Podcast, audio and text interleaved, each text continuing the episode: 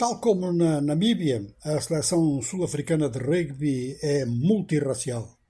E não é multirracial com um ou dois jogadores eh, que são exceção num conjunto que depois tem características de homogeneidade em termos de cor. Não, é mesmo uma multirracialidade com muita gente, tanto brancos quanto mestiços quanto negros. E tem um outro aspecto particular que é decisivo, é que a África do Sul é campeã do mundo duas vezes seguidas e quatro alternadas. A seleção sul-africana que chegou ao aeroporto de Joanesburgo foi recebida por uma manifestação como há muito tempo não se via na África do Sul. Esta seleção faz unidade nacional e, nesse aspecto, é um repositório da sua própria composição. Ora, esta chegada ao aeroporto de Joanesburgo pronuncia vários dias no mesmo sentido ou seja, sul-africanos de diversas origens, a comemorar uh, orgulhosamente e com motivo para isso a vitória dos Springboks, dos Springboks não raciais, e é claro que é uma manifestação de afirmação de orgulho nacional num quadro que é muito difícil do ponto de vista social, do ponto de vista económico e talvez com consequências políticas. Portanto, nos próximos dias os Springboks vão fazer uma turnê pelo país é uma turnê que vai se terminar no FNB Stadium, que é um estádio muito conhecido tanto para rugby quanto para futebol.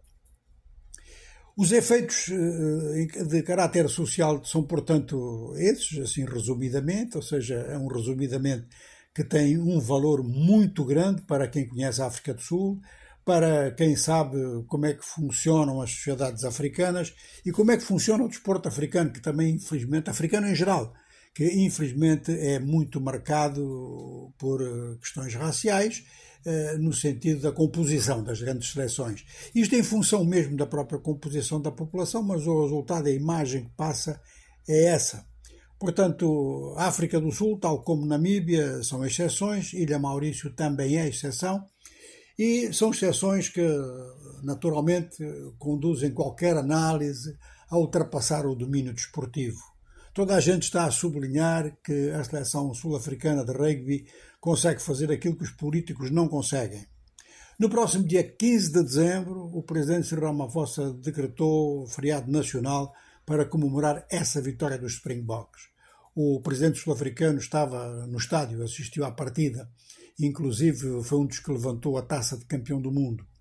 Isto lembra-nos um filme que retratou também uma tarefa que foi muito importante, que no princípio se considerava muito arriscada.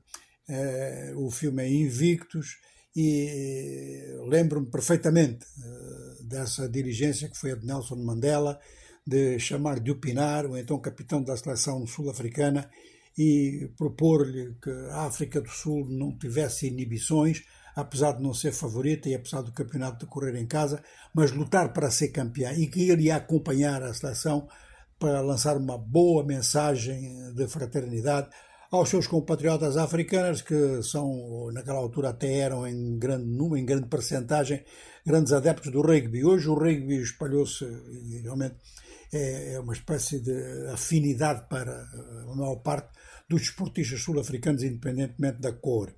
Há quem diga que Ramaphosa em dificuldade política, a dificuldade política do país todo, eh, está a aproveitar esta vitória dos Springboks para amortecer diversos choques a nível nacional. Olha, se isso for feito no bom sentido, se não der exploração política pessoal, eu não vejo nada de mal nisso.